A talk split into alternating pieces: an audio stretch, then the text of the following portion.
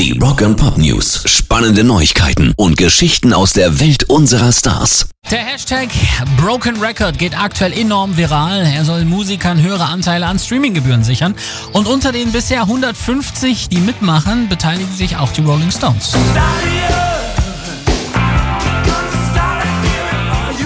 Sie haben jetzt unter anderem mit Paul McCartney, Noel Gallagher oder auch Chris Martin von Coldplay bereits den zweiten offenen Brief an den englischen Premier Boris Johnson geschrieben.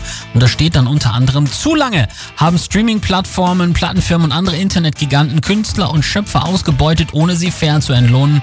Wir müssen den Wert der Musik dorthin zurückgeben, wo er hingehört, in die Hände der Musikschaffenden. Spotify wehrt sich übrigens nach wie vor gegen die Kritik und warnte davor, dass eine Erhöhung der Abonnementpreise den Menschen wieder zu illegalen Downloads führen könnte.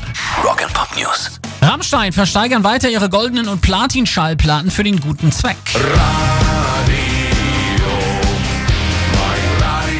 Vor einem Monat haben sie damit angefangen, goldene und Platin-Schallplatten für verschiedene gemeinnützige Zwecke zu versteigern. Die erste Phase ist jetzt rum.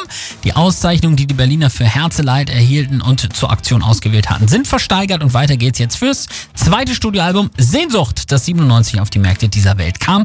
Die insgesamt vier Auktionen hierfür sind heute um 9 Uhr gestartet und wenn ihr mitbieten wollt, könnt ihr das machen auf rammstein.charity. Also viel Erfolg. Pairs Rock and Pop News.